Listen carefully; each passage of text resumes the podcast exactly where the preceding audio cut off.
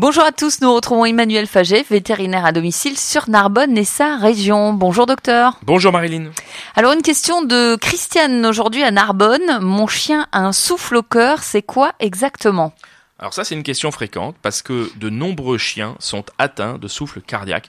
Alors un souffle, c'est comme un petit trou ou une fissure à un endroit du cœur qui permet au sang de passer dans un sens dans lequel il ne devrait pas passer.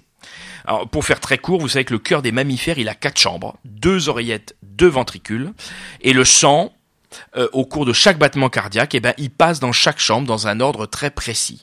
Le cœur envoie le sang vers les poumons où le sang va se charger en oxygène, puis ensuite il le récupère oxygéné et il va aller l'envoyer dans tous les organes qui vont utiliser cet oxygène. Et s'il y a un petit trou dans les parois du cœur, à l'intérieur je parle, eh ben, euh, le sang va pouvoir aller dans le sens contraire et c'est ça qui va poser des problèmes. Alors quelles sont les conséquences?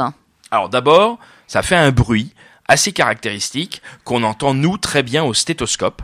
Et en fonction de la localisation du bruit, de son intensité, ben, on va être capable de déduire où est la lésion dans le cœur.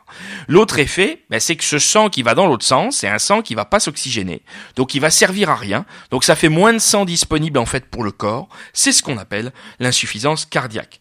Et le cœur n'est pas à 100% et ça va se voir notamment avec de la fatigue à l'effort. Ou dans les stades plus avancés, ça peut même générer de l'œdème pulmonaire, c'est-à-dire que vous avez de l'eau dans les poumons, le chien se met alors à tousser, comme s'il avait quelque chose de coincé au fond de la gorge, et dans les cas les plus graves, on aura même de l'eau dans l'abdomen. On parle à ce moment-là d'acide abdominal.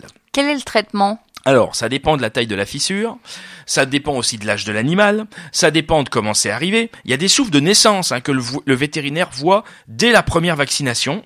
Il y a des races comme le cavalier King Charles qui vont développer ça avec l'âge. On parle de maladies valvulaires dégénératives.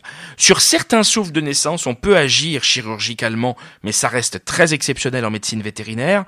Contrairement à la médecine humaine, la plupart des traitements sont uniquement médicamenteux, mais ils sont très efficaces. Hein. L'objectif n'est pas de guérir le cœur, mais d'aider le chien à vivre le mieux possible avec son souffle. Donc, si votre chien présente une toux fréquente, qu'il est très essoufflé après une balade, parlez-en sans tarder à votre vétérinaire. Merci beaucoup, à la semaine prochaine. À bientôt.